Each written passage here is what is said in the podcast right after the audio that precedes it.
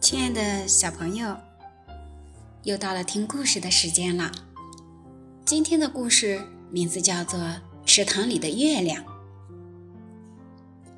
很久很久以前，池塘里没有月亮的倒影。一只小青蛙望着天空上美丽的月亮，惊叹着说：“要是池塘里也能有一个月亮就好了。”这样就不会黑漆漆的一片了。一只小蜻蜓听到了小青蛙的想法，说：“好啊，好啊，这个想法好。”小青蛙看了看小蜻蜓，说：“可是我怎么能飞到天空上去拿月亮呢？”小蜻蜓说：“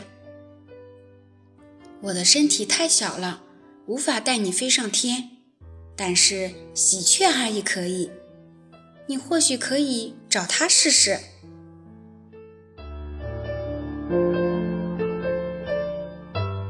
小青蛙找到了喜鹊阿姨，喜鹊阿姨同意了小青蛙的请求，带着小青蛙飞到了月亮上。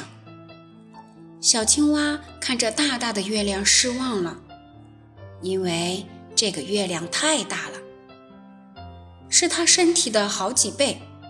小青蛙根本拿不动月亮。小青蛙伤心的哭了起来。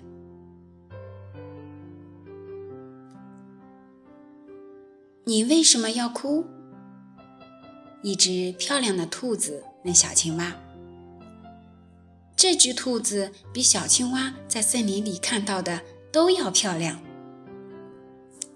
小青蛙说：“你是谁？”“我是天上的玉兔。”玉兔说。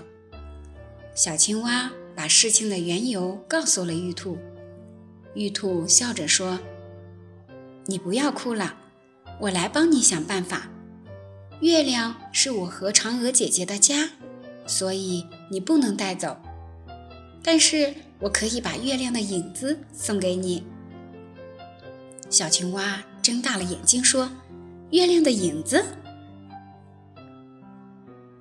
玉兔说：“对，就是月亮的影子。它跟月亮一样美丽，一样的大，但是它很轻，你一定能够拿得动。”告别了美丽的玉兔后，小青蛙带着月亮的影子回到了池塘里。小青蛙把月亮的影子轻轻地放进池塘里，影子飘起来了，飘在池塘的水面上，照亮了整个池塘。好了，亲爱的小朋友们，今天的故事就到这里啦，晚安。